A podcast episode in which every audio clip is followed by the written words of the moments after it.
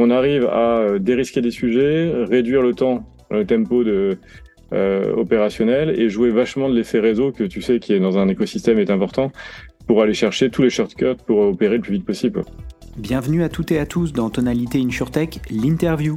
C'est l'occasion pour vous de retrouver dans un format dédié les meilleures interviews réalisées ces derniers mois dans le cadre de mon podcast InsurTech. Et si vous ne le connaissez pas déjà, le podcast complet revient chaque mois sur l'innovation et la technologie au service de l'assurance. On y détaille les dernières levées de fonds et on décrypte une tendance majeure de la scène InsurTech.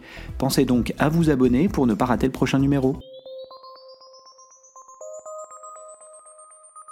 Alors que nous semblons entrer dans une nouvelle phase de l'innovation, notamment dans l'assurance, alors que les investissements diminuent principalement pour les startups les plus matures, alors que les jeunes pousses continuent à entrer sur le marché, à minima en France, deux groupes semblent se former. D'un côté, les acteurs de l'assurance qui mettent le haut là sur leurs initiatives d'innovation, et de l'autre, ceux qui voient dans le contexte actuel de bonnes opportunités d'accélérer. C'est dans ce contexte donc, et après avoir échangé dans un précédent épisode sur les corporate VC, que je vous propose d'échanger sur la thématique du Startup On a la chance de recevoir ce mois-ci Patrick Amiel, fondateur de 321 Funded, le corporate startup studio le plus en vue du moment. L'occasion pour nous de détailler les bénéfices que cela peut apporter à un grand groupe comme outil d'innovation. Salut Patrick, merci de prendre un peu de temps pour échanger ensemble. Bonjour Florian. Pour commencer, est-ce que tu peux te présenter pour ceux qui ne te connaîtraient pas déjà? Quelques mots. Je fais partie des vieux de la vieille puisque j'ai 50 ans, euh, un background plutôt entrepreneurial. Donc à retenir, j'avais avec mes quatre associés cofondé une boîte en 2006 qui était une marketplace où on mettait en relation des particuliers et des professionnels. C'était au moment où il y avait eBay sur lequel tu pouvais acheter et vendre des produits. Nous, on a fait un, un service sur lequel tu pouvais acheter et vendre non pas des produits mais du service. Donc tu voulais parler à un prof de maths, un astrologue, un avocat, peu importe le domaine, on faisait de l'intermédiation entre des particuliers et des professionnels qui avaient un service à proposer. Et suite à ça, en, après 11 euh, ans d'entrepreneuriat en 2017, euh, je savais pas trop quoi faire et, et pour faire très simple, euh, j'ai eu le feeling que ce que j'aimais faire, c'était monter des boîtes en étant assez opérationnel, donc pas forcément dans la case investisseur, pas forcément la case entrepreneur à repartir chez Ikea acheter des meubles, en se disant est-ce qu'il n'y a pas un nouveau modèle à inventer de startup studio où au lieu d'en créer euh, une, on va en créer plusieurs, avec une particularité, c'est qu'il y a des gens qui ont des, de l'or dans les mains, mais qui le leverage pas bien, qui sont les, les grandes entreprises. Est-ce qu'il n'y a pas un moyen à imaginer pour lancer des boîtes avec eux? Et donc, ce startup studio, puisque tu as utilisé le terme, hein, c'est 321 Funding. Parfois, on parle de venture builder, parfois corporate innovation as a service. Comment tu le définirais et résumerais le, le concept en, en, quelques mots? Alors, je rajouterais un mot devant startup studio, c'est corporate. Donc, on est un corporate startup studio, c'est une structure où, avec la particularité, c'est que nos co-actionnaires sont des grandes entreprises ou des ETI. On va se poser la question est-ce qu'il y a une opportunité de marché? Si on confirme qu'il y a une opportunité de marché après deux mois d'analyse, on va donner vie à une nouvelle entreprise dans laquelle euh, on va pouvoir opérer de façon totalement euh, autonome. Pour être provoque un peu, hein. on va aller chercher la force du mammouth sans son inertie, mais ça résume bien un peu notre pensée. Et je pense que là, on peut être très très fort si on arrive à aligner euh, les forces des uns et des autres. Donc, on va chercher des entrepreneurs qui vont prendre le lead de cette nouvelle structure, aller développer l'activité sur laquelle on, a un peu dérisqué avec notre partenaire euh, corporate. Super intéressant et ça résonne bien avec les différentes briques hein, dont les corporates doivent se munir pour avoir une chance d'innover. Et, et, justement, tu évoquais tout à l'heure, euh, en fait, si on prend un peu de, depuis le début, l'idée, elle vient du coup plutôt de chez vous, elle est plutôt justement échanger avec un corporate ou comment ça marche? Vous identifiez une opportunité, vous allez pitcher le marché en disant, ah tiens, euh, est-ce que vous voulez nous soutenir? Ou à l'inverse, ça vient de j'échange avec tel ou tel corporate et de cet échange-là vient l'opportunité de marché qui va répondre à leurs besoins spécifiques. Une fois ou deux, on a eu une idée, on allait la proposer à, une boîte pour qui ça avait beaucoup de sens. Et là, tu as une inertie qui est colossale parce que ils ont pas de besoin. Faut trouver la bonne personne pour qui le besoin est assez critique, qui à ce moment-là a euh, la capacité d'investissement. Donc il faut aligner un nombre de planètes qui est colossal et ça n'a jamais marché. Donc maintenant, non, c'est plutôt des, des ETI ou des boîtes du CAC 40 qui viennent nous voir en disant premier cas de figure, c'est une logique un peu défensive. On est attaqué par telle boîte sur, sur tel segment, qu'est-ce qu'on peut faire? Ou on a euh, identifier une opportunité de marché qui est là, mais euh, on se pose plein de questions. Et en général, les questions sont à deux niveaux. Hein. C'est euh, est-ce que c'est une bonne opportunité? Et puis euh, l'autre qu'il faut pas oublier, c'est est-ce qu'on sait prendre le marché? Fameux go-to-market. Soit la troisième cas de figure, c'est un collaborateur en interne de la boîte qui, euh, qui a une expertise, un savoir-faire ou qui a mis le doigt sur quelque chose. Et là, ben, comment euh, on l'assesse et comment on passe à l'échelle. Et ce que je partageais il n'y a, pas très longtemps, dans, dans, dans 30% des cas, après deux mois d'analyse, on arrive à la conclusion qu'il est très très urgent de ne rien lancer. Donc en gros, qu'il y a trop de signaux négatifs. Et en tout cas, nous, notre cause, c'est surtout de ne pas y aller. Et dans 70% des cas restants, c'est oui, il y a une opportunité, mais c'est rarement celle qu'on a imaginée il y a, il y a deux mois. C'est intéressant. Donc effectivement, et pour faire le lien avec ce que tu évoquais tout à l'heure, hein, tu disais on n'est pas une boîte de, de, conseils, il y a quand même effectivement toute cette analyse de marché euh, au, tout début qui, je l'entends, dans 70% des cas, aboutit sur un projet que vous allez euh, euh, peut-être lancer ou explorer, mais c'est pas forcément ce qui était prévu au début. Intéressant aussi de voir que dans 30% des cas, au final, c'est peut-être un buzzword pour, pour mais il n'y a pas forcément d'opportunité de marché réelle ou en tout cas personne la voit autour de la table. Et c'est là où c'est un peu schizophrène comme approche, c'est que nous, notre métier, c'est de lancer les boîtes. Et si à un moment on pense qu'il y a trop de voyants rouges, il est urgent de pas y aller. Et à ce moment-là, euh, d'avoir des actions à terme d'une boîte dans laquelle on ne croit pas depuis le début, c'est juste impossible. Donc le fait d'avoir ensuite euh, d'être présent dans la captable de la boîte, euh, permet d'aligner les intérêts sur des périodes longues et pas d'avoir une logique de facturer pour facturer en conseil. Le but, c'est de monter des boîtes qui performent. Quoi. Ça permet effectivement d'aligner les intérêts et de pas juste répondre euh, à l'envie du moment et peut-être d'orienter euh, dans une autre direction qui paraît plus pertinente et, et plus intéressante. Euh, tu as évoqué deux éléments de, dans, dans, ton, dans ton approche. Il y en a un, un troisième qui est évidemment l'équipe. C'est quand même un des gros sujets. Une fois que vous avez identifié un projet, comment tu mets en place l'équipe Parce qu'on sait, hein, c'est un des gros enjeux, notamment pour les corporates, d'attirer, parfois de garder les talents, même sur des initiatives d'intrapreneurs, parce que finalement, vous êtes de l'intrapreneurship, euh, mais externalisé, si je peux résumer ça euh, comme ça.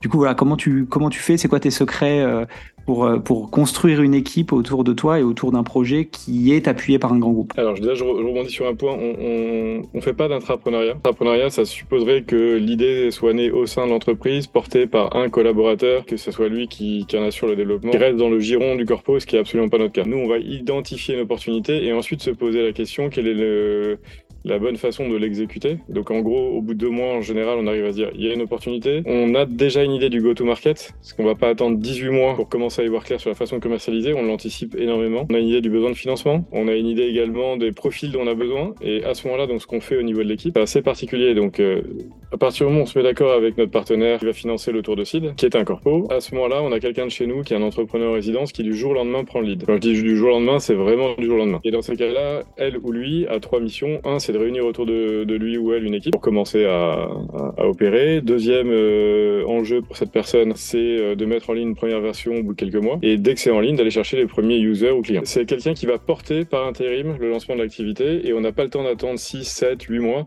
à trouver la bonne personne. Donc pour pas perdre de temps, le marché évolue, hein, ils vont pas attendre qu'on recrute la bonne personne. Pour coller au tempo du marché, c'est ce qu'on fait.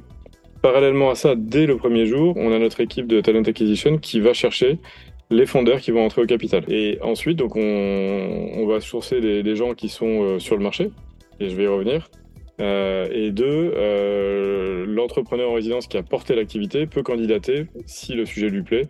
Et dans ce cas-là, c'est un candidat parmi d'autres pour être CEO ou CTO de la boîte. En fait, ce qu'on qu'on remarque aujourd'hui, c'est comment on s'organise, c'est que euh, déjà avec nos réseaux perso, on arrive à avoir pas mal de, de gens qui tapent à la porte en disant euh, ça m'intéresse de, de, lancer une nouvelle boîte et on voit qu'il y a beaucoup de serial entrepreneurs qui se disent bah, pour mon coup d'après, soit euh, il y, a, y, a plusieurs cas de figure, soit déjà, et c'est pas mal le cas en ce moment, j'ai planté ma boîte précédente et c'était dur et compagnie et je me sens pas de me relancer seul. Soit euh, j'ai envie de relancer un truc mais j'ai pas la bonne idée. J'ai fait un truc qui était pas trop mal, mais le coup prochain, j'ai envie d'aller faire un truc plus gros et euh, ensemble, on sera plus fort. Donc aujourd'hui, on n'a pas de problème de pipe, de, de, de profil potentiel, vu qu'on crée euh, 6-7 boîtes par an, de trouver 6-7 CEO, c'est aujourd'hui, vu le pipe qu'on a, c'est pas une difficulté. Ça répond à une des questions que j'avais effectivement sur la volumétrie, c'est quand même pas mal. Hein 6-7 boîtes euh, par an, c'est un bon rythme. Et justement, est-ce que tu as un exemple pour euh, un peu rendre tout ça un peu plus concret euh, voilà, au quotidien, comment ça se passe, comment, quels sont les échanges d'ailleurs avec, avec les grands groupes, comment ça se structure. Donc, tu as bien expliqué la phase amont, hein, qui est le dégrossissage. La deuxième étape, qui est, il y a quelqu'un de chez vous qui prend le, le lead, le temps de trouver le ou les fondateurs, fondatrices euh, qui vont venir euh, à bord. Ça permet d'exécuter très rapidement et ça, effectivement, c'est un des gros enjeux quand le marché bouge euh, si vite. Et après, comment se passe la relation justement avec le, le, le corporate? Vous voyez régulièrement régulièrement, de manière opportuniste Il y a des choses structurées, pas structurées Comment ça se passe? Oui, bien sûr, il est, bah, il est au board et tous les deux mois en général. Donc sont présents au board, bien évidemment, le, les entrepreneurs à la tête, une personne de trois fondé, une personne ou deux côté corpo, euh, qui sont des investisseurs, parce qu'ils ont mis l'argent du tour de seed. Et on peut, grâce à leur présence aussi, aller chercher des synergies un peu opérationnelles, mais c'est euh, cerise sur le gâteau. Et euh, toujours un entrepreneur externe pour apporter justement une vision fraîche et une expertise sur le secteur sur lequel on est. Ça se rapproche un peu de la démarche qu'on a, nous, comme investisseurs purement externes, et c'est intéressant. Hein, du coup, vous avez la, grosse liberté d'action, j'imagine, qui vous permet d'avancer d'avancer vite, et le corporate est là, tu l'as dit, hein, un peu comme financier, éventuellement pour faire du business dans la mesure du possible, mais finalement, c'est pas ça le cœur du, euh, le cœur du sujet. Et, j'imagine que c'est une des raisons pour lesquelles vous arrivez à sortir autant de, projets par an. J'avoue que je suis assez euh, stupéfait par le nombre que je trouve assez élevé. Dans ces 6-7 euh, projets, alors vous en avez plus en, portefeuille de, mémoire. Est-ce que sur un exemple typique, tu, peux, tu peux nous donner voilà, concrètement ce que ça donne, un, exemple que tu trouves intéressant? Avec un cabinet d'avocats qui s'appelle Auguste Debouzy, qui est un des plus gros cabinets d'avocats français, je peux te détailler ce cas, parce que c'est assez rigolo. Quoi. Je pense que celui-là est assez représentatif. Donc c'est pas que des boîtes du CAC 40, c'est un des plus gros cabinets d'avocats d'affaires. Ils sont venus nous voir en disant on a une idée. En même temps, euh, on a construit un cabinet qui fait euh, pratiquement 100 millions d'euros de chiffre, donc on est un peu entre entrepreneur. En même temps, on a fait à peu près, je crois que c'était 17% des deals des licornes françaises via Auguste Debouzy. Donc on connaît un peu la tech. Et là, notre idée, euh, donc ils sont venus nous présenter cette idée-là. Au bout de deux mois, on est revenu les voir en disant votre idée, on n'y croit pas. On va vous expliquer pourquoi. Par contre, on a mis une petite ampoule à côté. On a dit là, on a vu la lumière à côté. Il y a un truc sur lequel nous on est prêt à aller au combat. Et on leur a expliqué. Et c'est là où on a donné naissance à Angelo, qui est une euh, legal tech, une startup qui est incroyable. Alors franchement, euh, après, il y a des... quand je l'aime bien, je le dis, c'est, le cas, euh, même si je suis un peu jugé parti sur celle-là. On a identifié que toute la partie de gestion des contrats pour les TPE, PME, euh, il n'y avait pas d'acteurs. Les, les, grandes boîtes ont des outils, les moyennes des trucs un peu old school, mais euh, les petits, bah, à part l'expert comptable, le l'avocat ou le Google Drive, c'est un bazar de dingue. Euh, donc a été écrit Angelo, qui permet de créer des contrats en quelques secondes, de les signer, de gérer la négociation, de les archiver, d'avoir l'alerting. Maintenant d'avoir un peu d'IA dedans euh, pour euh, générer des clauses à la volée sur tous les sujets très spécifiques. Et le, lui, c'est dingue et, la, la, boîte a une super traction. Une fois qu'on s'est mis d'accord avec eux qu'il y avait une opportunité de marché, bah on a opéré notre modèle. On a mis en ligne une V1 avec un entrepreneur qui a porté le projet. Puis on est allé chercher Pierre Marchès, qui est un serial entrepreneur qui a pris euh, le rôle de CEO et qui aujourd'hui bah, euh, est fondeur de la boîte avec euh, de, de, nouvelles personnes qui, le rejoignent à, la tête de, la société. C'est hyper intéressant. Alors évidemment parce que c'est la partie software, évidemment parce que j'ai eu la chance de voir le, lancement en ligne. Vous avez fait pas mal de, de, communication autour de ça il y a quelques jours avant notre enregistrement. Et euh, ça me fait évidemment penser au fameux dilemme de l'innovation où ce genre d'initiative en interne est euh, quasi impossible euh, à lancer.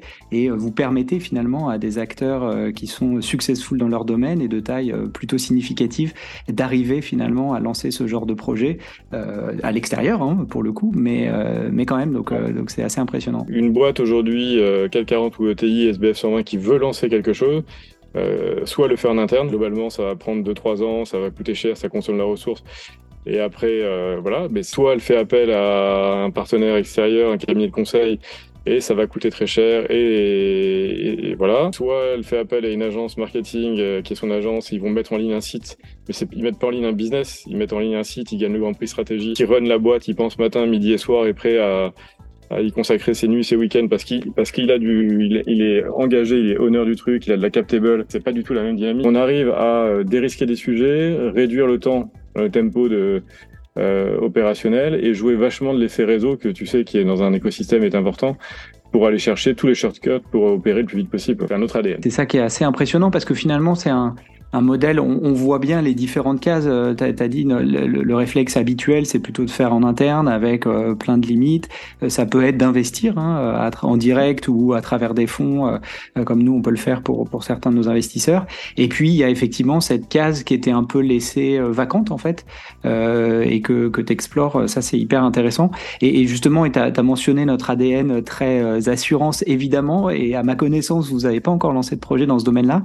pourquoi? Est-ce que c'est sur votre feuille de route ou il y a quelque chose euh, de euh, moins intéressant dans l'assurance? Ce que, ce que je pense pas évidemment. on, a, on est en train de lancer donc déjà avec une banque euh, deux nouvelles startups. En compagnie d'assurance, on est en discussion, pas encore avancé, mais en discussion bien, bien initié pour lancer quelque chose dont je ne peux pas parler. On te réinvitera pour nous parler du projet lorsque tu pourras en dire plus. Mais donc c'est cool de voir que effectivement le modèle se réplique aussi dans le domaine de l'assurance, ce qui n'est pas tellement une surprise parce qu'il y a encore évidemment plein de choses à faire. Même dans le domaine avec les contraintes réglementaires dont on est obligé de, de s'y plier, on essaie toujours de garder un état d'esprit un peu euh, à challenger tout ça, être hacker. Est-ce qu'il n'y a pas une autre raccourci, un autre raccourci pour opérer? Est-ce que euh, pour avoir telle autorisation dont on n'a pas là, est-ce qu'il n'y a pas une boîte à reprendre pour pas cher euh, qui nous permet de réduire l'inertie qui est de 12 mois, obtenir ce label en 3-4 mois? Est-ce qu'il n'y a pas une version dégradée à lancer pour opérer avant d'être ceinture et bretelle surtout? Des fois, voilà, on, nous, notre rôle, c'est garder une impertinence. Euh, après, on discute avec le corps dit non, ça, on n'est pas prêt à prendre le risque, ou... mais on doit mettre sur la table, quoi qu'il arrive, même quand il y a une inertie, des solutions pour aller plus vite. En tout cas, merci beaucoup pour euh, ton temps, toutes ces infos, et le modèle est clairement passionnant. Euh, d'ailleurs, pour vous qui nous écoutez dans l'assurance, je mets le lien évidemment vers 321 Fandid, dans le cas où vous souhaiteriez échanger avec, avec Patrick et ses équipes. Si vous avez des projets en tête, vous avez bien compris, hein, 30% des projets vont pas au bout, mais sur 70%, ça débouche sur des choses intéressantes qui sont pas forcément l'idée de départ, mais qui sont hyper enthousiasmant dans tous les cas. Merci beaucoup Patrick. Merci Florian, à bientôt. C'est la fin de cet épisode, merci pour votre écoute. Si le contenu vous a plu, n'hésitez pas à le partager autour de vous, auprès de vos collègues. Puis ravi d'échanger ensemble, vous pouvez facilement me retrouver sur les réseaux sociaux, Twitter, LinkedIn. Et évidemment, je vous donne rendez-vous pour le prochain numéro de Tonalité InsurTech. À bientôt